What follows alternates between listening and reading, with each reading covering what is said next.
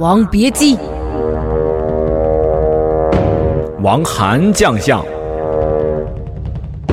胜者为王，隔壁老王，胜者为隔壁老王。王韩卖瓜，自卖自夸。山中无老虎，猴子称大王。我是王的男人，我是王，王说王有理，你说对不对？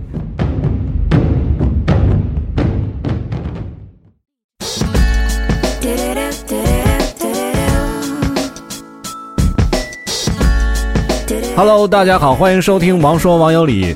今天是我大王和高兴传统组合。传统组合。今天我们说一下关于房子的那些事儿。嗯嗯，之前我们发微博征集了一些听众们的意见，嗯，呃，建议、听众们没有意见，就是觉得房价太贵了，这就是听众们的意见。故事，啊哈啊哈。然后我们先从哪件事儿开始说呢？我们的著名录音大师云清、哎云清道长，道长，为什么我们想到都是云清道长？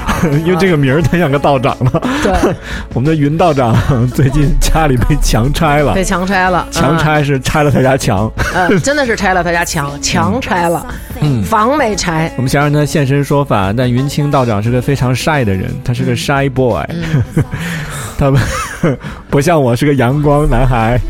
Sunshine，，你是乌昂王，乌昂王，啊、然后就其实挺过分的嘛，就是一个黑中介，对，因为云清道长大学刚刚毕业，刚刚参加工作，嗯，然后来到了我们这个公司，嗯，对，然后从来没有参加过这么好的年会，吃这么好的吃的。云清特别可爱，我们年会，然后云清站起来发言，大家都是那种就哎每个人都要发言，每个人都要发言嘛。嗯然后上来以后，大家可能都是说，这一年我的工作当中得到了就是哥哥姐姐、弟弟妹妹的帮助，然后那很高兴，然后谢谢大家，工作很愉快什么的。说的都是这些虚伪的话嘛，嗯，然后云清站起来，非常实在的说：“呃，我从来没有那个来过这么高级的饭馆儿，吃这么好的饭，然后还拿这么好的奖，呃，抽中这么大的红包，我我特别高兴。”然后大家都热烈的鼓掌。哦，是挺大的呀。啊，是是是，然后在他之后，所有的人站起来都是我从来没有我从来没有吃过这么好的餐厅，吃过这么好的饭，就是我们这么朴实的一个好可爱的云清道长，对，对然后家里被被黑中介，因为黑中介还配了他们家钥匙，嗯，然后因为最近不是整治什么群群租房房和打嗯隔断，对。对，然后他家就进被中介，他一回家发现自己家里 对，不是那家徒四那房租，退吗？呃，不是，就一开始这样的，就是房东把这个房租出去的时候，就是要求中介不能群租，而且不能打隔断。嗯。但是中介呢，把这个房子打了隔断，然后嗯。还把它群租出去了。嗯。然后群租出去以后呢，然后现在等于要查这事儿，然后于是。中介就是在趁他们都不在家的时候破门而入，然后把他们的人家没破门墙正经拿钥匙正经拿钥匙给捅开了，然后把他们的墙拆了，这样就不算打隔断了，对，而且把家里拆的乱七八糟的。然后云清道长非常气愤，嗯，他跑到了中介，打算理论，对，然后然后发现里边都是你们那个省的大汉，都是东北大汉叉着腰站着的，然后云清说没什么事儿，我就是问你们。没有，他非常无力的说了一句：“你们等着。”然后就走了。真的假的？是人家跟他说那个明儿你就搬啊，云清说嗯你们等着。搬了没？最后还没搬。嗯，嗯，对，但是还压了压了钱了，压说说起来还得赔他们钱，说起来轻松搞笑，其实你真经历这个事儿还是很心酸，很可。怕呀。嗯好可怕。嗯，高兴，你最近经历了什么事儿？我还好，我们也被查了，但是不是因为这个，是因为我我住的那个房子，我不知道我是找中介租的嘛。嗯然后我当时是因为毕业了之后，我什么锅碗瓢盆啥都没有，但他那个公寓是什么都有还有有。锅，啊啊、什么微波炉啊，什么都有，我就觉得就拎包可以入住，嗯就租了那儿。嗯后来才知道，他其实那个公寓是，呃，商住两用的嘛。然后他其实是某一个单位分给单位的员工住的，嗯嗯等于有有就是我住的那个是两两居室嘛，是分给两个员工的。比如说糖蒜分给王涵和大王，就住这一间。嗯但你俩都是北京人，北京有房，嗯你们就偷偷的把这个房子租出去了、哦啊，是这样的。不不不，我和大王住一间，我不会把它租出去的。就把另外一个房间租给我就行了，你不要把房子租给我。不不不，我把我把那个房间租给你俩，咱们仨一个房间。哎，好的好的我妈妈我先回湖南，说湖南房价稳定一点。哎没事儿啊，行，你跟我们住吗？啊，折腾死你！然后呢，然后呢，他俩把这房租出去了，然后就就就查嘛，嗯，就是因为这个就房检查一下，看看你有没有那个产权关系把混乱，没有有没有把它打隔断嗯。对，然后就查出来了强背那个人的身份证号码，啊就。是说是我叔叔因。为对，现在也只能这样，因为我的情况跟高兴是一样的。你的情况对我也是租房子住啊，啊，嗯，因为没有，因为房价太可怕了。前两天有人有一个那个呃应用题，应用题就是那那个广，那是一个日本的培训中心的一个广告。就是一小孩儿啊，风里雨里雾里，叭叭叭在那儿跑，然后另外一孩子就是说，不要跑了，要下雨了。然后那孩子说、啊不行，要跑，哥哥那个马上就来了，说哥哥马上要来了，为什么不在这儿等呢？然后我说、啊不行，哥哥要来了，哥哥回去取东西了，就是很诡异的那种感觉。啊然后咔咔咔，天空中打雷，然后在原始森林里边穿梭，然后那小孩就说不要跑了，然后摔倒了之后，这小孩从他边上过，依旧也不扶他。嗯后来，然后这是一个什么广告呢？就是有这么一类的应用题，说的就是兄弟俩人一块儿出发，跑到中途的时候，哥哥忽然发现忘拿一东西了，又回去取东西，嗯。然后哥哥一之后以什么样的速度追弟弟，弟弟以什么样的速度跑，问他们俩多长时间能相遇。嗯嗯。啊，就这种啊操蛋应用题，后来然后我就我后来我就说，我说为什么要，我就转转这条，我说为什么要这种应用题什么的，就不理解什么的，嗯。还有那种这池子放水，这这这管子放水，这管子蓄水，问多长时间蓄满，你这不是他妈糟践东西吗？嗯，后来有一听众说。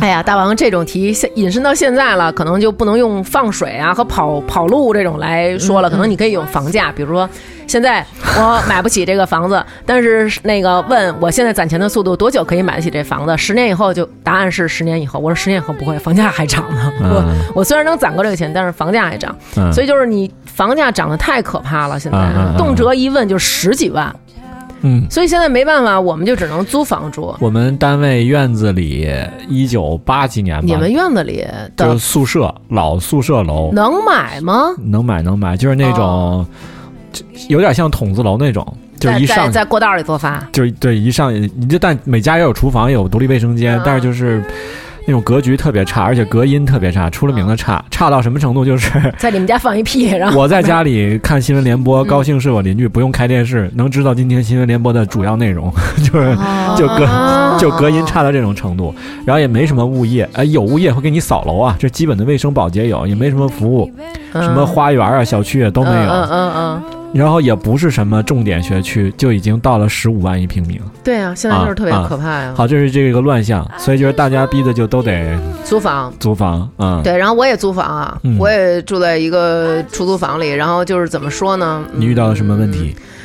嗯首先，房东就是一个问题，嗯然后，然后她是那个，他是一个老太太，然后我们两个的合同，她坚她说他不会打，然后他也不相信我打的打印的，啊于是他要用手写，啊然后就是漏洞百出的那种吧。然后而且就是，如果他要是不租给我这个房子，他上面写的是她她只提前七天告诉我。啊啊啊，对，然后我到这个房子，这房子里首先没有防盗门，是一个木头门，然后啊钥匙也是咱们小时候家里那种钥匙，一根小就是完全不防盗。对，啊然后没有任何的设备，啊然后那个。家里巨脏无比，嗯然后包括什么空调乱七八糟所有东西，然后都是自己买。然后他还跟我说，那个到时候你走的时候，你得把你床给我留下。然后我说嗯为什么？他说因为我这儿没床，如果有床，我接下来好往外租。嗯然后我说好，然后他还特意把这个床的这事儿写上。但是为什么我要租？因为因为我要因为我要照顾小孩儿，方便嗯。他就在我妈家楼后，嗯非常近，就是下楼就就是我住的那个地方，但是条件非常之差，里边有超大的蟑螂，嗯，然后洗澡的时候，然后那个卫生间的门都关不上，蟑螂界的奥尼尔，对，就蟑那个卫生间的门都关不上那种，特别可怕。嗯。然后反正就是那种巨老的那种楼，就是进门的上炕，啊，嗯哇，好喜欢这种楼，进门就是厕所，厕所边上就是床，那不太就是喜欢。对，就是那种，那不是炮房吗？嗯，小石房，反正就是那种非常条件非常非常之差，然后那个玻璃什么的，嗯纱窗就是属于你要是一推啊，它又从正方形变成平行四边形，它的框是卡住的，然后里边那个那个网能来回的动，好高级啊，这个纱窗，对对对，对然后能变形，然后如果要是想开关外面的玻璃窗的时候，我就必须得喊着啊，然后我再关，为什么？因为它会发出非常刺耳，就像那种黑。粉笔划过黑板那个啊尖锐的那个上点油就好了。那没法上油。然后那房东跟我说，要不然你把这窗户整套给我换了吧，嗯啊，要不然要不然那他租你是比市场价要便宜还不是是没有嗯，然后那反正就是他就会那种动不动就跟你涨价呀，动不动就跟你要这个钱要那个钱，非常强势。呃，对，然后他因为他就是跟你跟你提涨价的时候，他会这样说，嗯，你看我要现在让你退房也不合适吧，嗯嗯嗯嗯，所以我得给你涨点钱，就是他就用这种隐隐暗含的这个意思，就是如果你不涨，那你就走。对。嗯。但我光收拾东西，我这点东西我不可能一星期能收拾完，而且我还得再去找东西，找房子来存我这些东西，我还得再住进那个里边去。而且当时我给他这房子重新都装修了，包括地板、墙什么的，嗯。所以就是当时也是想要住好久嘛，嗯所以反正就是会觉得你要不断的受到这种欺负吧。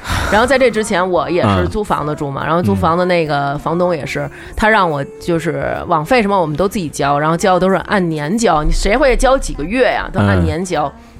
然后到我们走的时候还差半年呢，嗯然后他就说：“我说那你看这个东西能不能转给下一家？”嗯然后下一家当时来的时候呢，是我们无意中在楼底下遛弯儿，就是那种碰到的。嗯对，然后那个人就说：“哎，想租房子，你们这个楼有没有？”哎，我们正好要走，您要不要可以看我看看我们的那个？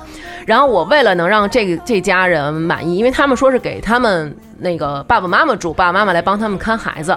然后最后我都把整个屋子打扫的一尘不染，然后连阳台我都是拿水刷的，嗯。把屋里收的非常干净，然后灶台什么全都给它刷了，等于就是进来完全不用打扫卫生，嗯。就直接进来就住。嗯。然后所有的什么网线乱七八糟都给它留好了，然后水电煤气什么都有富裕的。嗯。然后他说那个我最好能当时就用，嗯有的那种不够我还给他充了点儿，反正最后他会折钱给我嘛。嗯我就是说你就别跑了，因为我们那个水得去一个银行买。嗯后来他一开始我就跟他说了，我说我们这个网啊还有半年，您能不能把这个网费也给我们结了？然后他说啊没问题什么的，说我们也得用网。嗯然后我说好，然后。等他跟我的房东签了合同了，然后我的房东，我们到日期了该走了，房东来退我押金的时候，然后他就我说那咱们就是呃水电费是多少，然后煤气费多少，然后那个什么什么多少钱，然后那个包括这个这个这个这个网费是多少钱？他说网费我不要，说你把这网签走，我说这个签不走啊。他说那我那我不管，我们家不用网。然后我跟房东说，我说那这个怎么办呀？房东说我我不管，那人家不用网，但是那个网就是留在那儿，只要他自己插一个路由器就可以用。嗯嗯嗯。对，嗯，所以就是房东也没有，然后这女的也没有，遭受各种不公正待遇，被人占便宜，然后受气，说不出来嘛。动荡，嗯嗯，嗯。其实每个人都面临这种问题嘛，在大城市生活，对。北京也好，上海也好，因为我要住在这个地方，比如说像家里面的灯什么的，然后还有那些柜子什么的，我都是嗯。都是重新换的，因为原来就是一个孤零零一个灯泡。嗯。所以你肯定得换，最起码换一个灯，能让它照的范围更广一点儿吧。嗯然后你重新换了灯，然后再重新都弄了，嗯然后但是没有人，他不会去，哎，那你给我们家换了一个灯啊，哎呀，我好感激啊，嗯或者什么的，不会有这样的。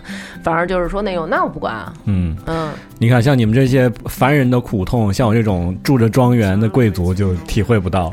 对啊，对、嗯我每天都要骑着我的马来巡视我的领地。是是是是是，嗯，你的你的楼连你们小区都不要，给你弄了一个八百米以外的什么样叫豪宅？就得像我们家这种。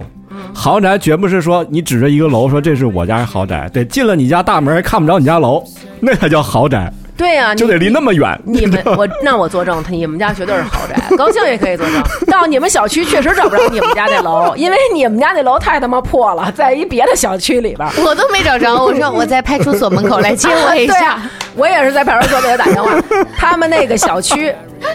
他们家那个楼不在他们家小区里，在一别的小区的，真的假的？对，哦，反正我导航是没找着，我站派出所打电话。哎我，我就想啊，你说现在这有意思。那天我看窦文涛，绝对是站你们家小区看不见你们家楼哈。那天我看窦文涛节目说一个非常有意思的，嗯说你看现在咱们在北京也好啊，这种大城市都有故居，张爱玲故居、鲁迅故居，什么宋庆龄故居，嗯，像比如像咱们俩这么有名的人，将来想找发咱们俩有发大王名吗？发发大王故居，什么什么小区几号楼二单元幺几零几，这是他的故居，连参观都参观不了，你知道吗？我我觉得我这辈子可能不会有，可能不会有故居了，啊，因为太难了，买房太难了。呃，是是是是，咱们刚才讲了这么多关于房子有有关的事，这是租房的故事，对，嗯有没有买房的故事？你听说的？有啊，嗯，比如呢？有买房的故事啊，嗯，因为我但是我们都不知道啊。没有，我是是是准备买房的。嗯嗯然后上个月我爸还特地来了北京，就帮我看了，因为我没有上医保社保，呃，六十个月，而且他还要连续的。我有朋友要买房，是中途断了一个月没找工作就不能买，就没有资格，要连续哦六十个月，嗯然后就只能买商住两用的。啊，然后我爸去去就特地来帮我看了，因为我们南城。修了一个特别好的公寓，是商住两用的，嗯。它是那种 loft，它是买一层送一层，那 loft 其实都是。一样的，是吗？对。然后我就跟我我就好兴奋，在哪里？啊？在那个南三南三环宋家庄，嗯嗯。哦就美高梅，嗯。然后哎还打了个广告，嗯。然后就我爸就是因为这个事儿过来帮我看房，后来我们就看了好多，嗯。看了好多房，然后看了一个就觉得还行，能够就是反正贷款得起，贷款嘛肯定也，嗯而且我爸是觉得我一个女生给我买一个小开间就行了。嗯，你懂吧？嗯。他也不希望我以后在北京生活，那我非得在北京生活，肯定是在北京有男朋友，或者说有有结婚的对象，那我他买呀、是不是？也可以？就一起努力嘛，就这种。嗯。嗯，然后突那然说，未必啊，说明这人也很穷，跟我似的。啊，好，你继续，你继续。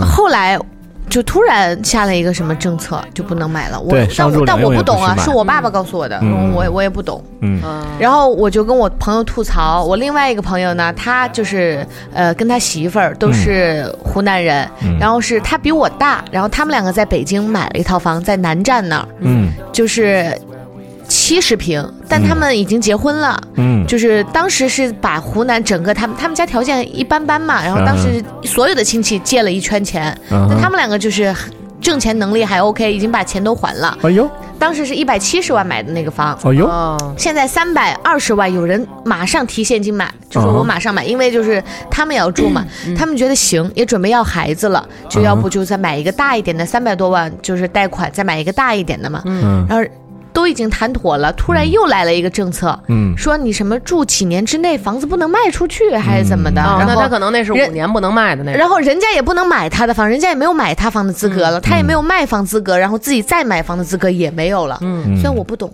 但我就听他们讲这些故事。这是微观层面，其实宏观政策层面就是说，最近冻结了所有交易，嗯。几乎在北京啊，北京是全国最严的，嗯，几乎你所有人都不能买了是啊，几乎所有人都不满，因为我觉得现在这真挺可怕的。现在现在实事求是、客观的说，像云清道长也好，高兴也好，刚毕业的大学生，你想要靠自己的嗯，工资每个月来买房是，咱别咱别咱别啊光说他们俩，咱把咱们俩也算上啊。嗯假设说咱们现在是三十四岁，嗯。咱们从二十四岁开始上班，嗯。十年，咱就按你每个月，你从大学毕业第一个月嗯。上班，你就挣一万块钱开始算，嗯。十年。十年是一百二十个月，对吧？一百二十个月，120每个月一一百二十万，嗯你挣够一百二十万，现在才够交一个首付钱，而且这一百二十万不够吧？只能在通州交首付。对，只能在通州和大兴交首付。嗯问题是这一百二十万，你在十年当中不许花，不吃不喝，不用。你不吃，哎，不能吃饭，不能交际，不能花，不能买东西，然后不能买衣服，嗯。不能坐公共汽车，甚至甚至于公交卡你都不能充，嗯。不能买手机，不能换手机，不能充值，不能不能活加油，不能剪头发，你不能任活何 你任何的钱都不能用，你能攒下，生生攒一百二十万，啊而且这一百二十万还得是你从大学毕业第一个月啊就挣一万块钱，啊中间从来没有失过业，从来没有停过。你说这只是大会第一项，就是你只是攒够了首付，你只是攒够了首付，对，你攒够了首付，贷了款，你发现你每个月要还两万多，你就说，你就说这个事儿，破产了。你就说这个事儿有多么的。银行也前两天，银行也不会贷给你。前两天我一个哥们儿，嗯。他在三元桥那儿，嗯。呃，三元桥那个地方，嗯。呃，那个太阳宫，嗯，太阳宫那儿有一套房，好地方，好地方，好地方，是三环的价值洼地，很贵，很贵嗯那个房。嗯然后当时他买的时候还行吧，嗯。也得几百万。嗯。然后他现在要往外卖，嗯。就是七百万，直接就有人来买，嗯。嗯。嗯，现在然后就是觉得嗯。怎么会有这么有钱的人？我觉得整个社会是现在是这样，就所有人都不开心，这个房价导致，嗯。比如像刚毕业的学生呢，他买不起，嗯，怎么攒钱买不起？有房我觉得呢，，我觉得我觉得这我反正是这辈子我都买不起。你不觉得要是首先啊，嗯想靠以我我们这些普通人，嗯，想靠攒钱买房，这是不可能的，因为对还有通货膨胀，你还要生活对，而且房价涨的那个绝对比你挣的钱的速度要快。嗯，你要是想又挣钱又攒钱买，你还是不行，因为房价涨得实在是太快了。然后呢，就是所有有房的人呢，有啊小房子呢，一居想换两居，两居的可能有小孩了，想换三居，嗯三居小孩有二胎了，父母要过来，嗯。住在一块儿，有要请佣人，要换四居，嗯。好不容易你你你换到了四居呢，你想从四环换三环，三环换二环，就所有人都是在生命不息，欲望不止，所有人都在这么来回来去的折腾，就像一个轮盘一样你说的这。个，我觉得其实其实能有一地儿住就不错了。现在你说那些所谓的说，你说这房几百万马上有人买的，都是在换房的，就大部分的主力都是在换，啊，就是我把我原来那个卖了，我再去贷点钱，是吧对？对都是这样很少有个人生人说来了就那什么，但我觉得没资格。但我觉得这么生活好累哦，就好好啊好没有幸福感哦。对啊。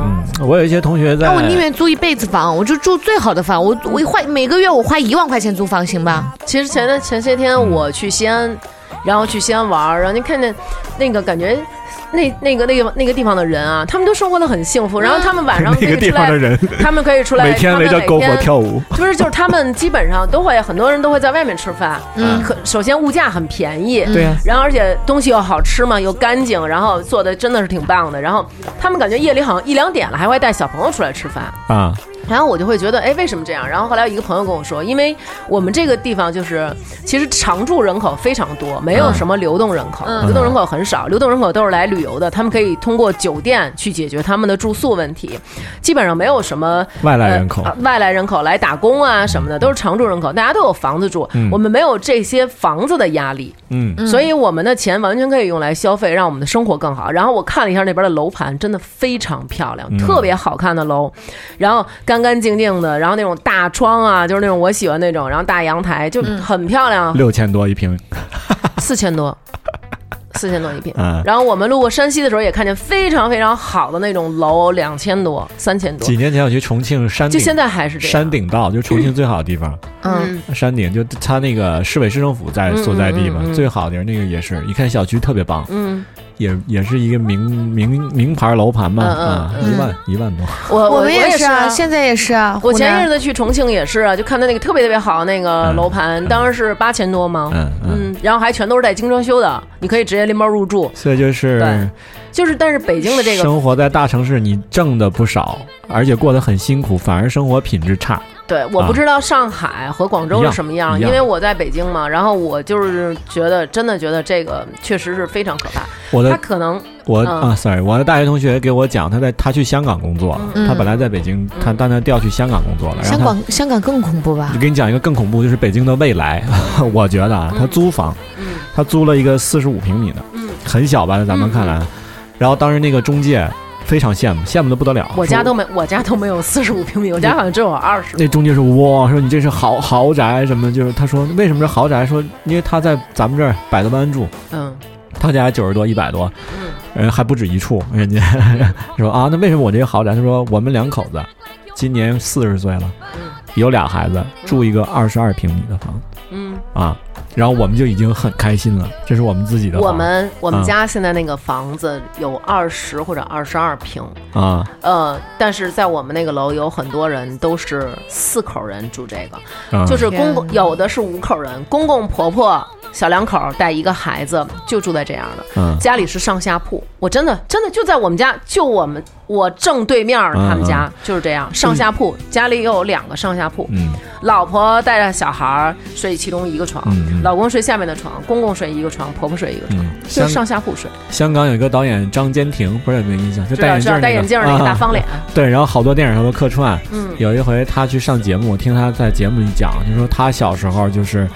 他家里兄弟姐妹多，然后已经多就挤到什么程度了？他睡觉的时候，嗯他的脚是在外边的，他躺在这儿，脚是在外边的。他说只要一下雨，他今天晚上就睡不了觉。不就是可能大家 可能大家很难想象，觉得就是可能大家会觉得，哎，你们北京人都有房，但是我跟你说，真的不是。嗯在我们那个楼的小有有有一对儿啊，嗯就是因为他家的儿子和我儿子是一个学校，但他比我比比嗯哥哥高一年级。嗯嗯他们家每天晚上你就能看见，一会儿他爸出来，嗯一会儿他妈出来。啊。就是他妈出来的时候，是爸爸要给这儿子洗澡了。啊。爸爸跟儿子要洗澡了，妈妈可能觉得孩子男孩子已经比较大了，要有这种性别上的差异，妈妈出来遛弯儿。啊。然后一会儿呢，可能是爸爸出来遛弯儿，爸爸带着孩子出来遛弯儿的时候是妈妈洗澡，嗯然后妈妈洗完澡，然后孩子要是想写作业的话呢，然后就是留一个人在家里辅导，另外一个人出来，因为家里只有家里的大小只能放一个写字台嗯和一个床，嗯没有办法放衣柜了都，对我再就是那讲一个，样嘛。我再讲一个香港的故事。哎，然后我我我我去他们家了，我去他们家，因为当时是要租房子嘛。然后他妈妈带儿子出去了，没有 把我和爸爸留在家。对然后然后我去我去那天的时候是那样。那个小孩儿有一个小孩儿，他妈妈，嗯那是两口子带一个孩子，然后有一个大双人床，嗯然后大双人床旁边呢是一个写字台，嗯，然后写字台跟那个床中间有一个缝儿，嗯这个小孩就紧紧的卡在这个缝儿里面，就像你知道过去咱们上学时候有那种被欺负的同学，咣咣咣狂往前挤你，你你被挤得小小的在两个桌子中间。啊那个小孩后背靠着床，嗯前胸顶着写字台在那儿写，然后在他旁边的这个地方立了一个高高的一个床垫立了一个高高的床垫儿。下来睡觉。这个小孩儿白天的时候在这儿写作业，然后晚上的时候把写字台上的东西都装在那写字台里面，然后把床垫放在写字台上，小孩睡在这上。嗯，我再给大家讲一香港的故事，就是我的一个最有出息的大学同学，他在香港做一公司，然后他的员工一个特别好的小弟弟，他跟我聊也是说他刚毕业，港大毕业，毕业之后在香港租房，然后每天晚上睡觉怎么睡呢？睡对角线，就那个床直着躺，他是伸不开腿，嗯嗯。他得斜着躺嗯才能伸能开腿。啊。然后你说这个，我想起那个有个叫《生活改造家》那栏目，你我知道看啊那看啊，说在上上海住石库门旧房子那个，就是可能六户人住一个石库门那个房子，嗯。说有个最极端的一个老大爷，我看是他住最顶层，嗯，然后他晾衣服要出去，他父亲他父亲八十多了，每天哦早上起来穿裤子，因为他站不起来，嗯嗯。他得到那楼梯上穿裤子。然后因为他岁数太大了，八十多从楼梯滑下去，一下就去世了。然后说这个这家里他家剩下怎么睡呢？他嗯女儿、他老婆加加他三个人，嗯，他只能摆一张床在外边睡，他他进不了屋。就确实，这城市里每个城市都有这种困难的居民嘛。对，像我这么住的话，我就找那种外面贴的那个字条，包吃包住的工作。所以说其实真的是挺难的。大城市就是居不易嘛。嗯，对嗯，但是我觉得他们现在其实像现在这种感觉是什么？就是我们爸爸妈妈小的时候，他们嗯都是分有地儿住的，他们啊，都是最起码有地儿住的。个地方啊对，，好坏。他们甭管啊好坏啊，他们啊是有地方住的，嗯最起码单位还给你分个房，有的你混到工龄，两口子总算有一处房吧，嗯，对吧？呃，你是有地儿住，但是你可能呢是吃不上饭。对，因为他们，你看他们小时候多少个孩子都有地儿住，但是你吃不上饭。那会儿感觉就是，你看大杂院，你随便搭一个房，你就能有一房了，对但是你吃不上饭。对，没东西吃，到我们这代是什么呢？变着花样吃。你吃得上饭，但是你没地方住。嗯等我们这代人死了，嗯，我们可能有我们的爸爸妈妈和我们，可能能剩下最起码能剩下一套房子给我们的孩子吧。嗯嗯我们的孩子面临的是什么？他们有地方住，嗯，但是他们没饭吃。为什么呀？我们的孩子怎么又没饭吃了呢？他们那会儿找工作非常难，多少人在这儿挤着呀，啊，对吧？嗯嗯，所以就从有的住，没得吃。啊，父母那会儿就是呃，就是就是这样嘛。然后到我们这代是没得吃，嗯啊，有的吃没得住。嗯，然后我们的孩子又变成那样了。我本人是经历了去年这个房价暴涨的大潮啊，哎呦，后来我就直接就没买嘛。那次买房，就是我眼看着这个，我先是去四惠那边有一个小区，嗯嗯，紧邻着四环。嗯，那天我约了看房，结果我到楼下，有十六个人跟我同样看见一套房，就是大家站在门口，我觉得我是要花好几百万的。对啊，拜托就是，但然后是你你让我就这种消费感受，我直接就不买了。然后后来是也是也百子湾那边有一套房，那时候想买，到直接就是暴涨了百分之一百。对，没办法，说那个 百分之一百。前些日子有一个新哎闻，为什么去湖南生活？我们去另外一个城市、啊 前些日。子有这么一个新闻，就是说有两个人要买房，比如我跟王涵，我们两个我要卖，王涵要买房，然后我们两个在经过了一天一夜的砍价之后，房价从一千一百万砍到了一千七百万，嗯，就是因为在一天之内波动就可以非常非常大。嗯，我在上海亲眼见到，去上海就是那个楼中介，嗯第一天挂出那个是九百四十五，嗯，就第一天晚上，第二天我再路过那儿一看，一千一百四十五，就一天。我很难想象，你说这些房真的有人买吗？有人买买都是倒手的，左手倒右手这么来回换的。天，嗯其实我觉得现在就是他。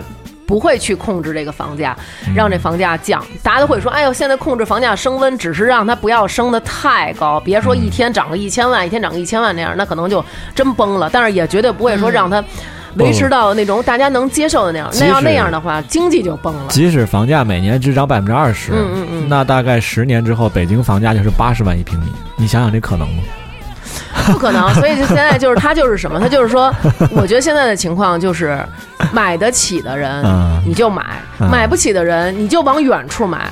然后为了让这个城市渐渐的扩大，等它扩大到一定程度，基本上也就稳定下来了。嗯然后就这样变成了一个大都市，真正的那种。所以说说这个问题的时候，我也想就该怎么说，因为你怎么说你不谈政治，只谈经济是不可能的。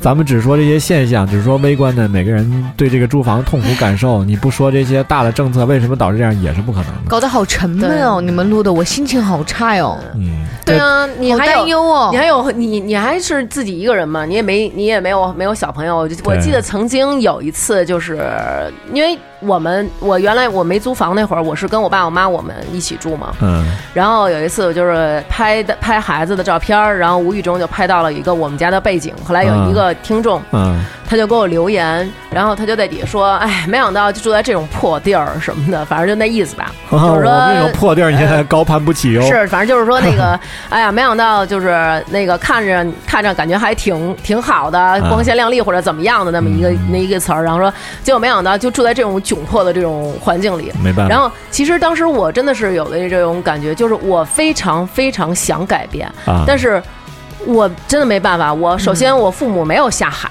啊这我不能怪我父母没有这种远见，因为我父母是机关的，在机关上班的人，然后我普通人对，然后嗯普通老百姓，我父母又不是贪官儿，嗯，就可能他们也没有到那种层次，我只能说可能仕途没有走的那么好也吧。没做美联航逃往洛杉矶。对，然后我们就是我们大部分的人其实都是老百姓，我们真的贪官或者是真的那种富二代很少之又少。嗯，但是他们的新闻往往被会被比较放在显著的地方，所以比较容易被大家关注到。我们大多数人都是普通人，我们嗯。只能在这种小老百姓的这种环境下，尽自己最大的努力，能够让自己的生活稍微有一点点的好转。而且我负责任的说一句，你花同样的钱，嗯。假如说都花十万一平米买房，嗯，你在深圳也好，在上海也好，你买到的房屋质量远高于北京，反正就是说吧，然后我前些日子小区也好，物业也好，真的。前些天我们去大兴那边看房，嗯，然后因为我觉得大兴小的时候我们觉得大兴好远了，已经哇，大兴什么那种感觉，就觉得坐飞机去是吧？坐，不呃，倒不一定坐飞机去，但是因为你小的时候可能公共交通没有这么方便嘛，也没车，嗯，然后就。对，就觉得哇好远，然后呃，那就现在你当然没有这种感觉，就大兴哇好近，如果能买着的话，结果一去五万五，五万，五一平，但是我也买不起，然后就是那种哦看了看，觉得啊。嗯其实真的，我真的非常非常想要有一套能够属于我的房子，嗯然后就是那种感觉，然后就买不起嘛，买不起，然后就回家了。然后过了没几天，就前些日子，然后公布不许再交易的楼盘就有那个。嗯啊，啊、幸好没买哈。幸好没买，啊。要不然钱就放在里边儿，然后拿不出来了，然后而且这房也不会再卖给你了，嗯就是交易视为作废。所以这个对大家来说都痛苦，就是像你，比如说北京人，嗯。大王是北京人，嗯，嗯，好多北京孩子也买不起房，不是好多，我觉得大部分北京孩子可能都买不起。嗯，嗯。那嗯外地人，比如说我们这种嗯。外来务工人员，嗯，也买不起房。当然，嗯我们还有个好处是，我们可以撤，嗯 就跟当年清兵入关似的。清朝皇帝永远有个想法是，打不过你，我就回回东北去，北 我我们可以嗯撤回去。撤回到关外。对，但北京孩子更痛苦，就是没办法。没办法啊。，所以现在有很多北京孩子其实也都在向外面转移。昨天有个公众号嘛，就讲说也是一北京男孩啊，说和和爱人两个人，爱人是一个也是北京女孩，俩人也是既没有房。买车也摇不上号，导致现在家人看病也很很很麻烦，其实你知道很麻烦。，可能会有，呃我不知道这话我说了会不会挨骂啊？说呗，但是其实有很多，你不说也挨骂对，是我，反正就是可能大家会有一种那个，你们北京人有什么压力啊？你们都有房，是我们是有房，但是我们的房可能是我们爸爸妈妈的，可能是我们爷爷奶奶的，我们仅仅是有一个嗯睡觉的地方。他这概念不对，你得澄清一个概念，叫什么叫有房？有房不是说我现在有地儿住叫有房，是我比如我是我北京老两口，我要结婚，我得孩子再买一个，这叫有房。对，我觉得有房的概念是第一，这个房得是我们家里人的名字，而且啊是。每一个家庭能有一个房子，就是但是现在我们做不到。现在大部分现在啊。大部分的北京人，嗯，可能我认识的层次都比较低啊，基本上都是和爷爷奶奶或者和父母、公公婆婆一起住。嗯嗯，对，然后呃，我有一个就王鑫嘛，嗯，王鑫，王 他又鑫被暴露隐私了。不是不是，我不是要暴露王鑫的隐私。王鑫有一个朋友，啊，他这个朋友两个人结婚了。嗯，但是结婚了以后，是女孩儿住在自己爸爸妈妈家，男孩儿住在自己爸爸妈妈家，因为他们两个没有房子，他们也嗯。买不起房，嗯。所以就是女孩儿两个人结婚很多年，女孩儿和自己的爸和岳父岳母住，嗯男生和公公婆婆住。然后如果两个人想要有夫妻生活的话，两个人要去外面开房。就是大家可能觉得啊，你们北京人都有房，但是其实真的大家好刺激啊，偷 情的感觉其。实真四的老四个老的住在一块儿啊，我们两个住一其实没有打麻将嘛，对啊，但是你怎么能让公公婆婆和岳父岳母住？对啊就是好几十年了，他们的生活习惯已经完全不一样了。那不现实，不现实。所以就是他们在买房的路上真的是遥遥无哎期。我提一个解决方案，两个人每天下班了以后，在一起在外面哎吃个晚饭，然后就我提一个解决方案，就就此事，嗯两家把房都卖了。嗯假如一家卖五百万，假如啊，嗯你现在不是一千万吗？嗯然后你买三个三百万，OK。但是现在还有一种情况，啊可能大家觉得我操，你们北京人，你们的房。要骂人？不是，就是说，呃，可能大家会有一 有一些气愤嘛，因为觉得嗯我们生活起来可能比较容易。嗯你们的房，你们有你们爷爷奶奶的房啊，你们有你们爸爸妈妈的房，单位分的房啊。OK，我们是有这样的房，但是嗯这个房子是公租房，你哎要每个月给给交交钱租金，嗯。对，你要给单位交租金哦，单位说让你滚蛋你就滚蛋，嗯而且你拿不到房子的补助，也就是说你还是，比如我现在啊，我辛辛苦苦攒了二十万块钱，OK，你有二十万，你每个月给单位交几百几千的房租，嗯。单位今天让你走，你拿着你这二十万去哪儿买房？嗯，你就立刻失去你这个房子了，你就没有房子了。单位让你走你就走，嗯对，所以这就是这样，要不然就是有的人我我家一个亲戚就是这种情况，他是在部队的，嗯原来在北三环那边，嗯。也是住了一辈子了。嗯。后来因为那个老爷子退休了，然后就直接把他赶到西几旗去了，反正不是三旗，对。西好几旗以外去了。然后还有这样的情况，像我我有一个朋友，他们家的确是很好，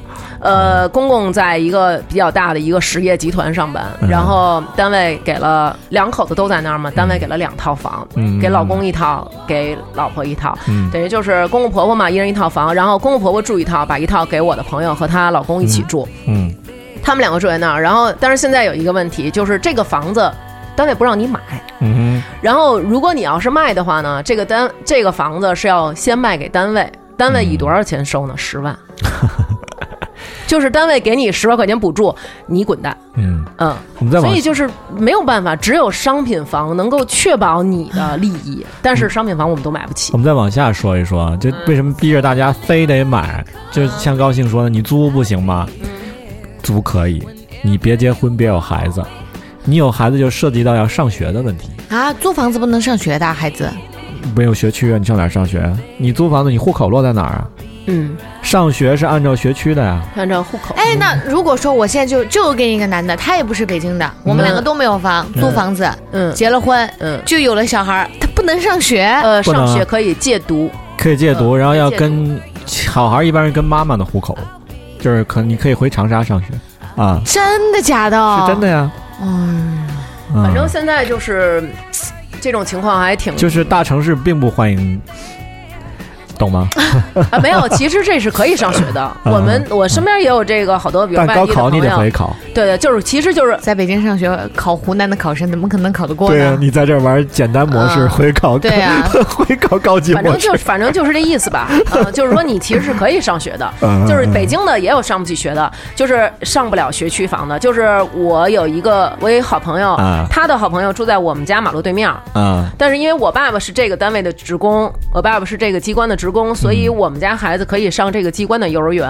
啊。他们家就住在这个幼儿园旁边，但是因为家里这现在孩子太多了，我这个嗯机关我只能负担我的员工的这个孩子。他们即使你就住在这儿，但是你也没法上我们这幼儿园，真是抱歉，确实是收不过来。然后他们家孩子就要送到一个差不多四五站地以我曾外的一个经试图把我的哥们儿的孩子弄到我们机关幼儿园了，我说绝不可能，我这是我的私生女也不行吗？他说那也不行。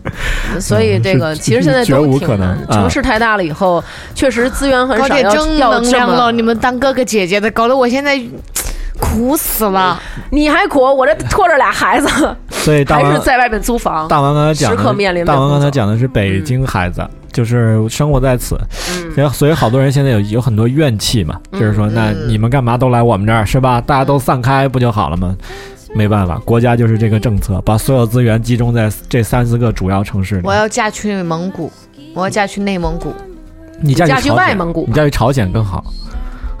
是吧？地大 对，咱有的是地们儿。嗯讲俩租房的吧。嗯，再讲讲租有房有有有那种正能量的吗？就是那种租房租着租着哎发了大财那种。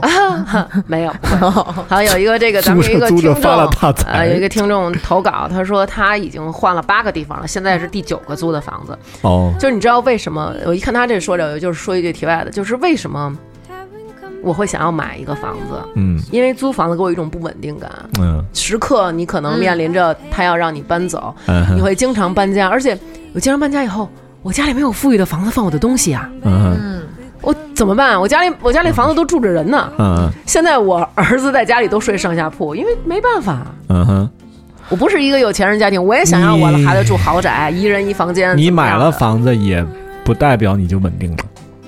但是最起码我有一个我自己的地儿。啊，这个我我我能够理解，理解就是因为我在宿舍的时候，包括现在租房的时候，我每次都会定期的往家里寄东西，就是啊一些我觉得不是经常用到的东西，我就会往家寄。其实我的东西在宿舍的时候也是室友里面最少的，因为我觉得这个地方不是我的家，我总是要搬走的，我不想买太多东西，对，会有就是会有那种不。安全感。对，啊，这个呃，解决方案其实就是国家希望的，我觉得。嗯，最最近北京北京开展了一系列禁止钻墙打洞的活动，嗯你们发现了吗？把街边的小店全给封起来其实就赶人走嘛。最后就是把大家全赶回三四线城市，把那边的房子库存也也去掉了，北京这个人口压力也缓解了啊。其实但是这是不可能的，北京的人也是这个口还是会越来越多的，这是肯定的。理想的状态当然是那种，其实理想是江浙沪那种状态，就是周围的小城市都很发达，嗯，大家还有有可能去。对啊对，它但是现在它都是很集中在，比如说二环、三环、四环、五环，它怎么样？它只有提高房价，然后把你们赶去六环、七环，这样才能带动周边的都起来嘛。嗯如果你人不到那儿，我光有楼盘，周边设施也没有，那怎么会让这个地方兴旺起来呢？只有你人去那儿了，你们在那儿生活，需要有周边的设施，这个地方才会兴旺。然后房价这个六七环的再涨，然后人口再往外延伸，逐渐把这个城市弄成一个超级大的那种城市，这样才可以。其实套路我都知道，但我不能在节目里说，因为说了可能咱们就被查封了。我觉得好嘞，那就说吧。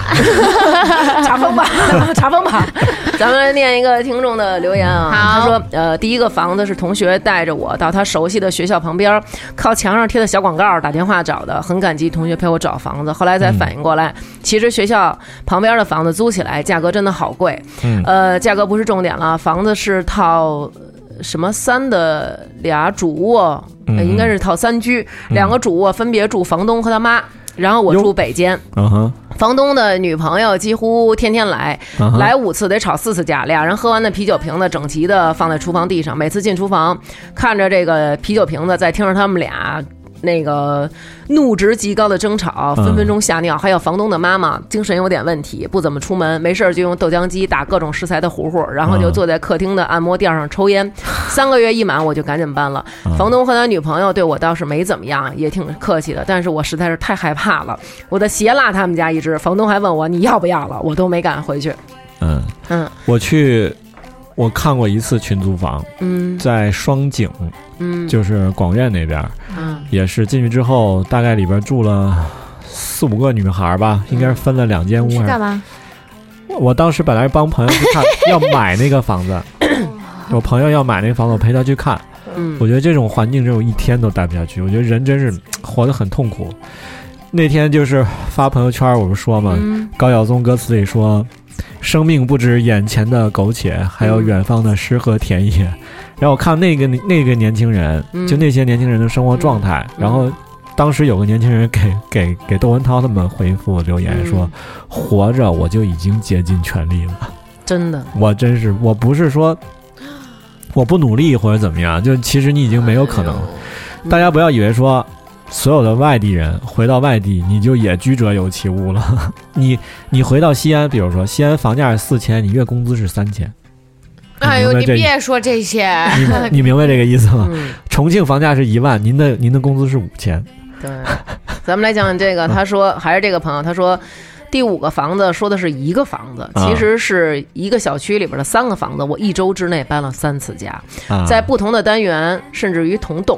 啊呃，他说我请的搬家公司两百块钱帮我搬到门儿。啊帮我搬门儿到门儿，然后嗯他和朋友一个在楼上，一个在楼下，也就看一眼。然后就是嗯中午的搬完，他就跟朋友吃饭。有一个奇怪的地方就是，呃，他他问房东什么时候给他钱，然后房东一直说不着急，不不签合也不着急签合同，嗯说钥匙呢我得搬家当天才能给你。嗯当时呢他就给了房东一个月押金，嗯等到快七点他想回去的时候，房东忽然说这个单间儿他不能住了，因为他已经租给别人了。啊所以他就惊了，东西都已经搬进去了。晚上六七点，眼看天就要黑了，然后房东就说那家人是打算整租的，已经交了钱，合同也都签了。他这才明白过来，这就是为什么不着急跟他要钱。等上了楼，那一家老小都已经在那里了。房东一开始就说说这小区里我还有别的房子，一会儿帮他搬过去，说我有车，结果只搬了一件儿，那家人就纠缠着他不放，嗯然后所以他只能一个人搬家。按他说的，在停车场等等啊等啊等啊，然后想手，结果手机电都快没了，嗯然后想哭，打了个电话却发现没有信号。然后心想，房东要是不来，我可怎么办呀？结果房东还算那个有点良心，开了一小货车来接他了。上了楼，那个房子只剩一个南间了，嗯然后结果又跟他加了钱，嗯让他住。嗯住了没两天，房东又打电话了，说现在住的单间儿，我之前已经签给一个别人了，你还得搬。嗯然后他在这边交钱，房东这个拖着合同没跟他签，所以他也没办法。好惨呀，这人对，然后他临走的时候，最起码他就想，我要让这个租客知道这个房东是什么人。他结果他就是。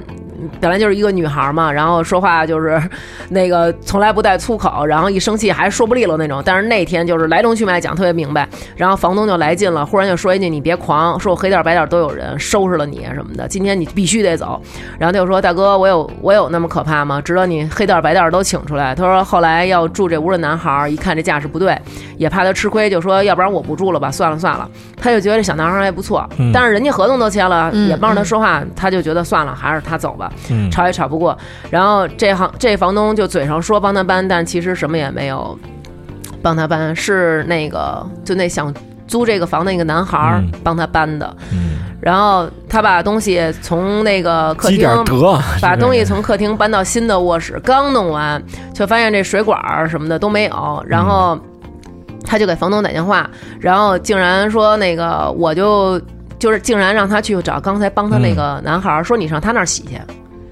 我听到了一个地主和佃户的故事。对，然后他就懵了，然后但是这个时候正好就有一个中介电话打进来，说有一个合适单间，问他住不住，他马上就住，连看房子都不看，直接就搬东西去了。新时代的地对，然后马上跟这房东说，说我老娘不住了，你退钱，不仅退钱，还得把我搬家费用吐出来。嗯他说，但是那房东就说搬家钱我不可能退，我我帮你搬。嗯然后还是找了一小篷车，然后找了一小工，让小工帮他搬的。然后小工就搬了一个东西，然后之后就也不愿意搬了，他就只能是一个女的，然后自己又掏了一百块钱雇了一个人帮他一点一点把东西给搬了。高兴，我给你讲一个租租房租着租着就发财了的正能量的故事。好啊，有一个人他非常穷，哎，他祖上三代都非常穷，嗯。从来没有自己的房，一直租房，嗯。然后给人家打工。嗯。他从小干的事儿，从零到十六岁就是放牛。嗯。在他十六岁那一年，假如正月初二嗯。他爸饿死了，正月初初三、初四他哥饿死了，嗯。正月十二他妈饿死了，一周之内他家俩大人五个孩子嗯。全死了，嗯。就剩他一个人了。这人后来逼着出家了，出家后来他实在也是无路可走，他造反了，最后他当了皇上。好的，那这一期节目我觉得聊的差不多了吧？这对对对，这个人叫朱元璋，我知道了，我们没有办法继续下去了，因为没有那么多聊不下去了没有那么多机会可以当皇上了。嗯，这是真事儿啊！就你现在讲的那天，啊，可以我想说吧，就是其实这个房东和租户之间的故事，就是新时代的地主和嗯佃户的故事。对，你有几套房，你就是地主嘛，嗯，嗯，就等于过去是在种地，你现在不用种地了嘛，你上班挣钱给我，所以说你说这个怎么弄呢？像现在这个前两天我看了一个那个写特好，说一个男人有了房子，有了自己的房子，嗯他就敢结婚了；嗯一个女一个女人如果有了她自己的房子，她就敢不结婚了。嗯。现在说两个有房的人结婚，相当于两个上市企业合并了。哎呦。我觉得其实这个 是啊，两咱就千万呢。不。对，就是说这个房子这个其实还有很多很多的问题，包括、嗯。呃，我一我现在一个朋友遇到的问题，就是说两个人在买房的时候，然后这个嗯。钱是谁家出的，在离婚的时候，那这个房子要怎么分？嗯嗯，有的人可能就是心眼儿比较多，嗯就是哎，我先这个首付钱呢，我们家来掏，嗯，然后但是之后呢，可能贷款。都是你掏的，然后但是我说了，这贷款是我们两个一起还的，生活费我还掏呢，但是这个房子就会判给交了首付的那个人。嗯啊，这以前我们那那那说过这个。那如果说首付是跟汪涵付的。嗯，然后贷贷款也是他还的，嗯我俩结婚了，但房产证上面有我的名字，也不是平均分吗？不是，啊，现在都是这样的。对，这就是别结婚了呃婚姻法改的嘛，所以就是说，别结婚了，恐惧，所以我觉得嗯、其实现在这个就是弄得很，大家都很被动嘛，就是因为这个房子的问题，所以小两口会在要结婚之前就会想，那买房怎么买啊？我靠我们两个能力肯定没有戏，都需要家里的帮衬。嗯你们家掏多少，我们家掏多少。但是八零后是很惨的，八零后的父母都是五零后，五零后全中国所有的五零后 都没钱。都是上山下乡那一波人。哦改革开放他们挣不到钱，因为他没有知识，哦，他没有文化。我觉得很嗯那就就按套用我朋友圈里有一个姐们儿的话说，就是可能他们这代人即使有钱，他们攒下来的钱，可能那钱呢还留给骗子呢，可能都不会给自己孩子。他们就是感觉，哎呀，我要把钱给我孩子了，可能给我儿子了，就被我儿媳妇儿给用了，凭什么我买钱？或者给我闺女了，就被他被这傻小子给那什么改革？开放以来但是，没几年就有一些周期性的机会。嗯，房地产这波机会是给六零后和七零后的，嗯，跟八零后和九零后没有关系。嗯嗯那个房地产之前呢，有一波机会叫改制，国企改制，嗯嗯，好多当然有头脑的厂长直接把这厂变成自个儿的了，那类似的吧，这么倒腾倒腾倒腾，这是他们的机会。再往前有一波下海经商的机会，你去深圳干去，创业去。那我们现在可以有自杀的机会。那哪那哪一波都有这哪哪一哪一波人都有这个机会。我们我们这一波周期性的机会就是互联网，所以就是你你创业也好干嘛，你一定要看这种结构性的机会。比如为什么说这什么叫结构性的机会？就是说你现在中国所有的传统行业最挣钱的都被国企霸占了，你没有机会再干了。即使国企没干的，也有巨型私企在那儿干，你也干不了了。对，年轻人就张朝阳他们那波人，李彦宏他们那波人，他们抓住了这个周期性、结构性的机会，互联网干起来了。因为中国还没有一家中国互联网总公司 来承担一切业务，对吗？对啊，得需要你们来补充这个啊。所以这个没办法，就每一波人有每一波人的机会，就看你抓不抓得住。嗯怎么办？嗯，抓不住了，已经。那抓不住就只能承担这个失败的苦果嘛，对吧？每个人就生活的都很有被剥夺感。我觉得你说的那个真的就是我们真的现在是在竭尽全力的活着。呃活着就紧，对每一代人其实都这样。而且你大城市也好，不要以为小城市像像刘娟同志说的，去西安那些人每天活的就是还还可以，那可能就是他西安本地的居民，房子可能早就有了，那他但他工资不高啊，因为西安的平均工资确实不高，这个我知道啊。咱们来念几个听众的留言吧。嗯，有一个蘑菇菇 Rennie，他说前室友隐瞒精神病犯病，嗯，就隐瞒他的精神病史，然后犯病进他房间，把所有的 bra 内衣给收集起来，然后爆米花撒满床和被子盖上，嗯然后所有和液体有关的东西都给集中起来，然后嗯厨房的纸塞满门缝，拿着刀满屋的转。嗯然后他第一次打了九幺幺，然后一直不挂电话，教他怎么应对一这在国个。外啊，对，有武器而且失去理智的人，直到告诉他们警察已经在外面部署好了，现在要找一个什么地方呢躲起来保护自己，他嗯才 ready，然后挂了，然后警察冲进来。嗯然后还有一个听众叫徐 Kitty 吧，嗯那那他说在英国读书的时候租了印度房东的房子，押金人民币六千。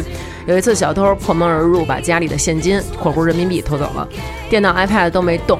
呃，房东有买房子被盗的全赔保险，但非得说是我没锁门让小偷进来的。嗯嗯他说：“如果我没锁门的话，小偷为什么要把门砸了呢？”他说：“于是叫我付修理费，回国的时候押金一分都不退。再说嗯在国外千万不要租印度人的房子。”嗯，然后还有说，我一朋友把房子租给印度人了。哦，啊，是印度餐厅的大厨，还每天。我问他是不是在家里甩饼什么的。好傻。那个，那呃，透心儿凉，他说房东非常好，嗯，室友也 nice，然而人生处处有转折。他家楼上被交给了托管公司，拆开分房间出租的。很不巧，他卧室上方的一个房间被三个男生合租了。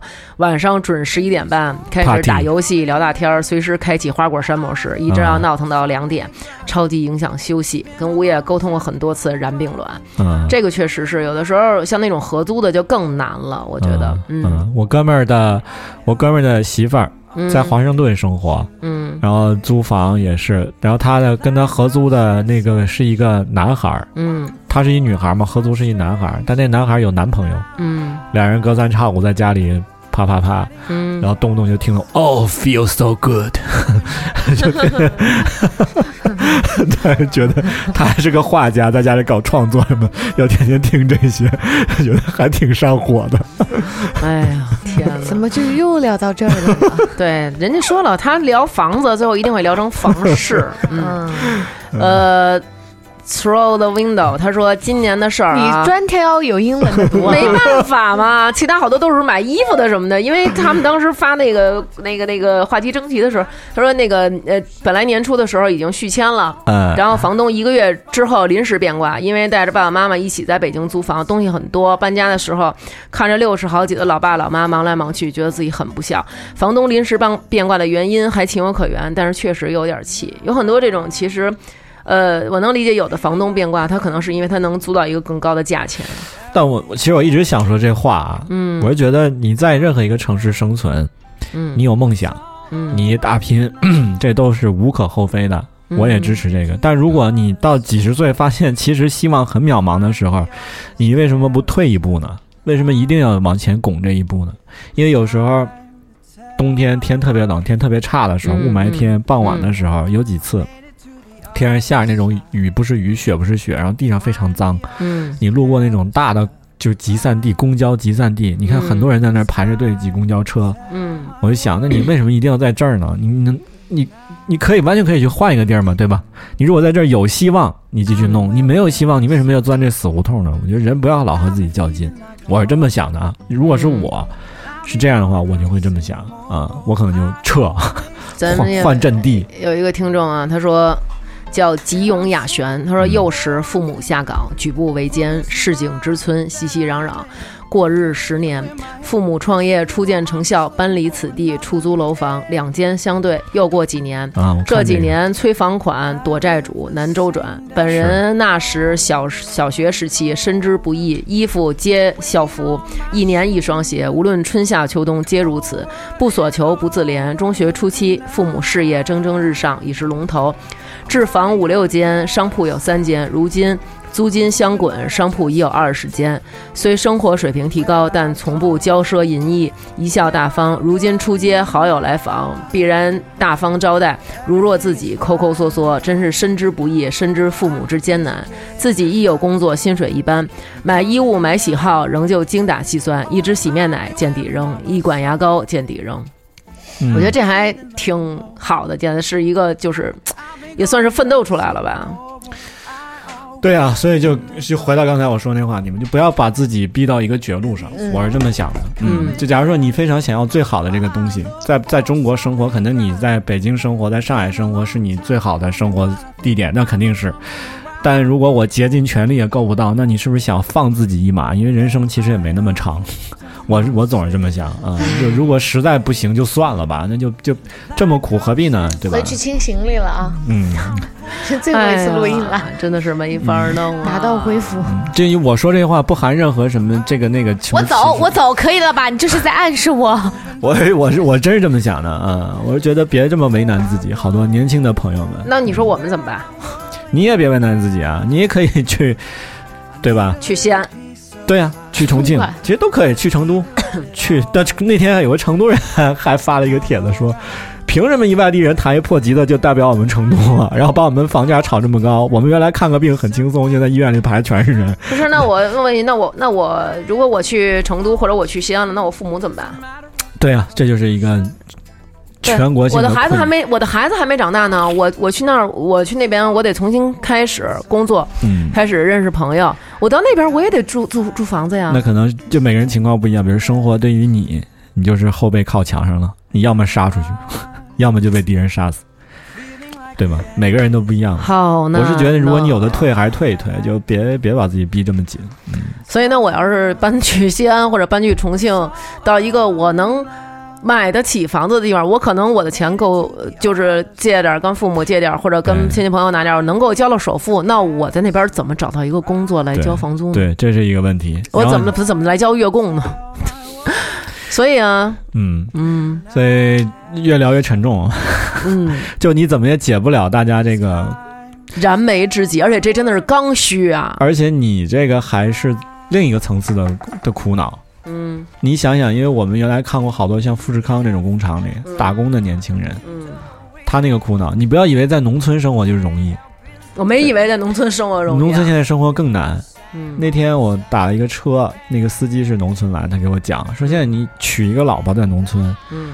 你要在农村有房，你还得给他买一个十几万的车，你还得给三十万彩礼，等于你在农村搞了一套下来也得一百来万。那那我比北京都农村去我。觉得比我觉得比城市里贵好多呀、城市里我们结婚感觉好像都不会要彩礼吧？我给大家讲讲这农村生活现实啊，因为这可能我还我觉得男生们好好听听吧，你们娶媳妇儿可能应该掏点彩礼我还礼。我还比较了解，就嗯好多对大多数百分之九十的农村家庭而言，嗯，你的你作为儿子，你结婚那一天开始就是你家负债的开始。因为农村人特别讲面子嘛，就我说嗯这些东西你得置办齐了，你还得大办几天酒席。那一般家里哪有这些钱呀、只能借。嗯，对，从你结婚那天开始你就开始还债。所以所以啊怎么办？我们这一代人就不用结婚了，也不用生不要以为孩子了。你你在农村你可以安安，你比如说你是城里人，嗯你在农村有房，假如说你就可以安安稳稳生活下去，因为你的孩子那儿没有学校。上小学的时候，可能留守儿童们凑一起凑几十人，还有个村里的小学。嗯，上到中学的时候，可能你就得走三十里路以外才有个中学，而且可能只有初一、初二，没有初三那你说的这也都你就是偏远的农村了。啊、嗯你就可能永你就可能永远也考不上北大清华，你是别想了，你这种教育质量你是怎么考呢？对吧？嗯嗯，而且你就算你考一个一般大学，考一什么什么什么学院，你也改变不了任何命运。什么学院？一般大学学院。就我就这么随便瞎说嘛。嗯，嗯，那所以就是很难，就是很难。我觉得就？是没办法。我觉得有一只有一个这么一个办法，就是嗯保持呼吸，活下去。只要你能保持呼吸，对，活下去，一切皆有可能。对对对对对，就我是觉活下得去吧。我是觉得及时行乐嘛，就是在你能。能你能力允许的范围内做一些能让你自己高兴的事儿。你不是你爱喝咖啡，你就多喝点儿；我觉得爱就是买球鞋多买点儿。你喜欢什么就多来来点什么啊、反正最后也都老了，也都死了。就是嗯在现在，可能我们这一代人可能最理想的状态就是，呃，像那个朋友，就是那个刚刚咱们说的那个，就是哎，老公跟着爸爸妈妈过，老婆跟着爸爸妈妈过，嗯。然后两个人可能工资真的很少，买不起房，我交不起首付。嗯，我跟我周围朋友借一圈，我也交不起这个首付，我交得起首付，我也还不起贷款，那就各跟着各的住，然后熬到可能就是可能自己送走百年之后送走了父母，老人哎，嗯。然后可能两口子那会儿也四五十了，五十多了，哎，也许能有一套房。就这种情况造成的叫阶层固化。其实这个在西方成熟的资本主义社会全是这样的。对啊，但是这样不就是为了能够彻底的固化吗？韩国小孩来就说：“那我永远翻不了身，就是我爸是什么，我就是什么。嗯对啊我无论如何努力翻不了身。日本现在不出现这种叫什么平成什么宅男，嗯，也是这种宅男文化，也是就年轻人发现我无论如何努力工作，我也改改变不了我自己的命运。改变不了我自己命运，那我还更不如干脆我就喜欢什么来点什么，在家看看漫画，看看毛片儿，对对对，就躲家里也不出门了，就直接就这样了，嗯，什么也不想。所以生活很无奈呀。但是听这期，也希望大家就是别低落吧，然后还是要每天的。就尽量尽量积极，对，保持呼吸。然后我觉得，就算是可能我们一辈子，我们一辈子也买不起房，我们一辈子没有办法住进那个自己想要的那种大房子，或者说我们每次去去宜家想，哎呀，我要有一个这样的厨房，我要将来我把我们家装这样。可能我们一辈子也没有这种可能，但是至少每一天通过自己的努力，能够让自己在这一天有一个小确幸、小小的幸福。我是觉得我们是生活在一个大时代，就这个时代的，这是一个时代扭曲的点吧。嗯，我觉得历史上多少年以后回头看，生活在这个时代的中国人，自己把房子炒这么高，然后收入才这么一点儿，嗯。房价跟纽约差不多了，收入可能是纽约的十分之一，然后大家回头看都觉得我们这时代人就挺，就像我们回头看那些什么生活在文革时代人，你多惨啊，对吧？我们有我们惨的点，嗯。每个时代人都有每个时代人痛点，但是时代的决定，这个大潮下，你每个人能做的努力其实是很有限的。就好像最近不是有那个雄安新区嘛，好多人就说我怎么去买房啊？你，我觉得这个政策空子你别想，你也别钻，你即使抢到了，将来也不让你过户，你卖不了，就随便国家出一政策就分分钟秒你。其实，那在这个大时代下，你就个人的命运还是有时候还是有限的，就嗯。就跟我有一个朋友似的，他他们家有两两个房子，但是这个房子都是没有产权证的，嗯然后没有产权证，然后你就只能这么着，你就只能就是你住着，嗯。但是其实他们那是拆迁给的房，家里拆迁给的按那种就是算是补偿的因为因为没有给钱，拆迁没有给补偿款，等于就是你拆你两间房，补你两间房，嗯。但拆的房子是在二环里，补的房是在四环外，然后但是你四环外现在也还 OK 了，只不过它是很早以前给的，然后当时觉得四环还挺远的，啊。然后。他就，然后我就我说，那你们这个房子难道不想想怎么把它变成自己的吗？因为你没有产权证，嗯对吧？你可以现在可以以稍微低一点的价格把它卖了，然后换成现金去买一个真正属于自己的商品房，或者说自住型商品房什么的。然后就说啊，不会啊什么的，政府或者政策应该不会说就把我们这一这一一两，他们有两个楼，不会把我们这两个楼的人都给我们轰走吧？我们这两个楼的人都没有产权证。然后我说啊，不会吗？嗯三峡好几百万人搬，都给我搬，不也都搬了吗？永远不要觉得政策现在是这样，就这样。东北几百万人说让你下岗，一夜之间就下岗，说买断就买断，哎一个月给所以说你四百，你区区两个楼的人和嗯政府的一个政策比起来，嗯有什么？你你这楼里你住了一万人，你住了十万人，嗯你去嚷，你发出来的声音终归是有限的。大家想，反正就我是觉得总有个拨乱反正的过程。现在这种扭曲的现象，将来一定会以某种方式得到解决的，但谁也揣测不到上层的意思是什么。但你想，这怪在怪在哪儿啊？从大的，咱把视野拓宽一点，你从大的方向来说，国际之间，你人民币跟美元的汇率是固定不变的嘛？基本就一比七左右，上下浮动一点点。那就是说，七块人民币就是一块美元。你现在在国内把房价涨了十倍，就等于你多印出了十倍的钱，你这个国家什么事儿都没干，多了十倍的钱，多了十倍的美元。这种现象总也许可以把这些钱用在医疗和教育上，嗯，你按实现免费的医疗和免费的教育。这个国家，你如果这么干能行得通的话，嗯，干嘛有国家还有经济衰退呢？干嘛有的政府还要破产呢？你直接自己在这印就行了。每个人将来你印的足够多，每个人都可以开路虎揽胜上班。那不就通货膨胀了吗？印那么多的钱，但是又不值钱，对啊，每个人都可以开着开着揽胜去公交车卖票。所以就在这种情况下，有钱的人他们能逐渐倒腾倒腾，让自己的房子越来越值钱，手里的钱越来越多，越越来越多来越多。但你要相信，然后我们这些没钱的，塞翁失马焉知非福啊！就他，什么意思？你的意思是再来一次文化大革命，把有钱人都打倒，然后实现这个资源的共享？你要相信这个事儿。你如果看历史看足够多，你就会明白，在这个年代占最大便宜的人，未来未必就是一直会永远占便宜的人。相信未来，嗯，但是这相个信相信，相信。问题就在于这个未来有多长。如果已经超出我们这代人生命长度了，那对你来说就是你一辈子的事儿。对啊，那没有办法呀。嗯，我觉得我可能，我觉得可能我看不到那一天，但是现在我没有，我现在依旧得这么顽强的活着，依旧得为了能够让生命中有哪怕有稍微一点点变好的可能而努力，因为我还有孩子。如果说我自己，我说难听点，我完全可以破罐破摔，我就无所谓，我就我就这样呗，我就跟我爸我妈住，我就这么天天住，就即使住在一个人说，哎，这好窘迫呀，小破房无所谓，没关系。但是我有孩子，那你为什么不来为了我的帮我呢？啊，为什么不来帮我呢？像我你问题是你。像我这种贵族，咱俩真是半斤八两 啊！谁也别谁也别说肥了，好吧？嗯，我这种都看不着楼的贵族，对，我觉得还是得努力吧，没有办法。对，即使很很艰难，我们这是一期屌丝吐槽节目吗？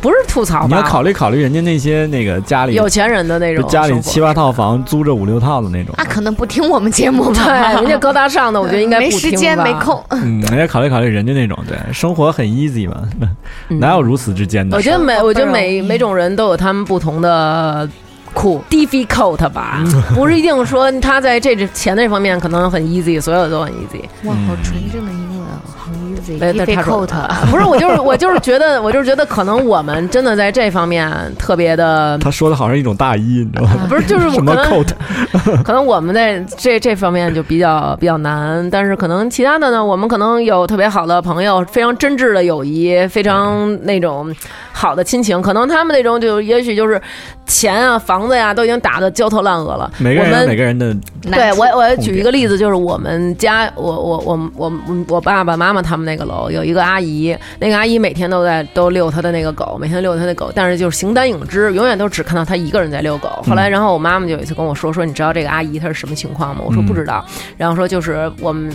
我我妈妈跟她聊天儿，她女儿是一个空姐儿，嗯然后再有一次就是出呃就是工作的时候赶上那趟飞机遇上劫机犯，然后那个飞机对就就坠毁了，然后他女儿就死了，死了以后，但是那个等于就是航空公司没有给什么赔偿，因为这是劫机，对，嗯。没有没有这种规章制度，就是说遇上劫机了，我得给你。补偿什么的，工伤都不算，呃，对，然后他就没有办法，然后嗯就是一直在为女儿的事儿讨说法，然后等于就是积蓄好像也花的差不多了嘛，然后两老两口只有一个女儿，女儿长到二三十岁才死了，也没有办法再有能力再要一个孩子，嗯。然后就老两口手就是养了一个狗，寄托这种嗯爱。爱吧，对，然后就是打发这种自己剩余的时间，然后但是呃。这个阿姨她有她的兄弟姐妹，嗯，就是她他们这一代人肯定有好多兄弟姐妹，然后她兄弟姐妹可能又有孩子，然后可能有那种七几年的可能会生几个，比如说生两哥俩呀，或者说姐姐弟弟啊什么那种，然后她的这些侄子侄女儿，还有她的外甥外甥女儿，还有她老公的侄子侄女儿，老公的外甥外甥女儿，就都来争她的这套房产，就都想让她现在就去写一个遗嘱，把这个房子将来给她。嗯然后他们的方式就是也没有那种说 OK，那好吧，就剩你这么一个老太太了，你是我的姑姑或者你是我的姨什么的，然后你是我舅妈什么，我对你好，照顾你，然后让你。呃，感受到家庭的对温暖就是说我来给你养老送终，你把这房子给我。他们的方式就是那种去找他打，去找他闹，就是你为什么不给我什么的。然后每一个人都去找他说，OK，那好吧，不管怎么样，你将来死了，你这房子不能给国家吧？那你就把我的名字加到这个遗嘱里，就是他每一天都在这种痛苦当中度过，就是在自己失去自己女儿的情况下，然后被自己的晚辈来逼迫，但是没有任何人要管他。一九八二年的《人民日报》上面写了，只生一个好国家来养老。对，然后说养老二零一六养老靠自己什么那 对，个，二零一六年的《人民日报》上头版头条写了，养老还要靠自己，不对要骂对对我们国家，对而且又开放了生二胎。对，生孩子也生孩养儿来防老，对，之前说的是养儿不防老，对养老靠国家。对，以防来养老，所以你不要觉得就是现在你认为板上钉钉的事儿，将来就永远不会变，这是不存在的。不要以为现在占了大便宜。那所以现在板上钉钉，我们是属于那种无产阶级的穷人，嗯连中产阶级都算不上，我们是无产阶级，我们是很穷的人。这件事儿板上钉钉了，现在、嗯嗯以后会变吗？会会吗？会翻身的，加油！那为什么王涵翻白眼儿了 你都被钉在柱子上了，你 啊？所以只有我穷这事儿是不会变，其他的事儿都会变，是吗？对你也可以，你也可以被挂在教堂里。你只只有可能变得更穷，那就完了。嗯，所以就是保持呼吸。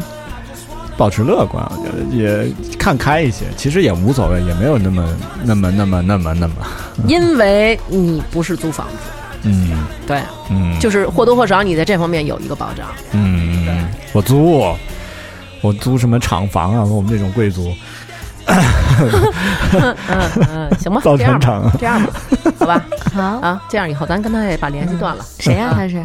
不认识，汪王，他不会就是云清道长吧？好吧，那这期就这样。希望大家好好评估一下自己。嗯，如果你觉得能行，并且希望很，就是希望很大能行，你就继续在这个城市打拼。如果不行，就饶自己一马。嗯嗯嗯，嗯，没必要。没必要。嗯，拜拜。拜拜。拜拜。